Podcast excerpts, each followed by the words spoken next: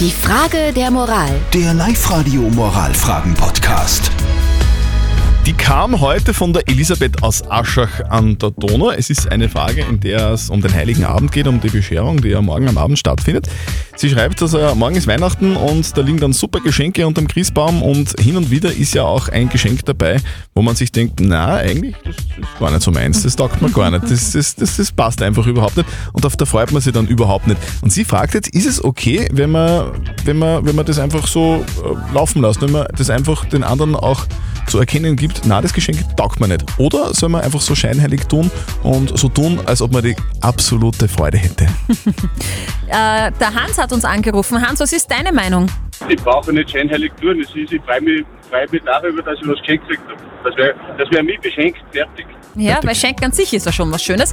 Der Stefan hat uns noch eine WhatsApp reingeschrieben. Er schreibt, ich finde, da gehört gute Miene zum bösen Spiel.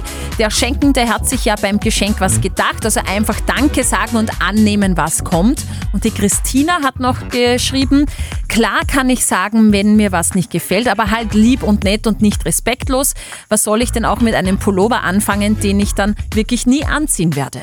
Wir brauchen einen Expertenrat und zum Glück haben wir so einen Experten. Ein Moralexperte Lukas Kehlin von der katholischen Privatuni in Linz. Was sagen denn Sie zu diesem Thema? Sie schildern eine klassische Dilemmasituation. Die Enttäuschung offen zeigen kann den anderen verletzen. Falsche Freude vorspielen ist unehrlich. Was tun? Eine einfache Lösung gibt es nicht. Denken Sie daran, dass der andere an Sie gedacht hat und sich die Mühe gemacht hat, für Sie ein Geschenk auszusuchen. Das verdient Anerkennung, auch wenn er das falsche Geschenk ausgesucht hat. Versuchen Sie keine großen Erwartungen zu haben, die dann immer wieder enttäuscht werden. Bei alledem dürfen Sie natürlich, gerade wenn Sie das Gefühl haben, der Schenkende hat sich keine Gedanken oder Mühen gemacht, auch Ihre Enttäuschung zeigen. Also man darf seine Enttäuschung zeigen, nur sollte man das, äh, um den Weihnachtsfrieden zu wahren, nicht zu sehr machen.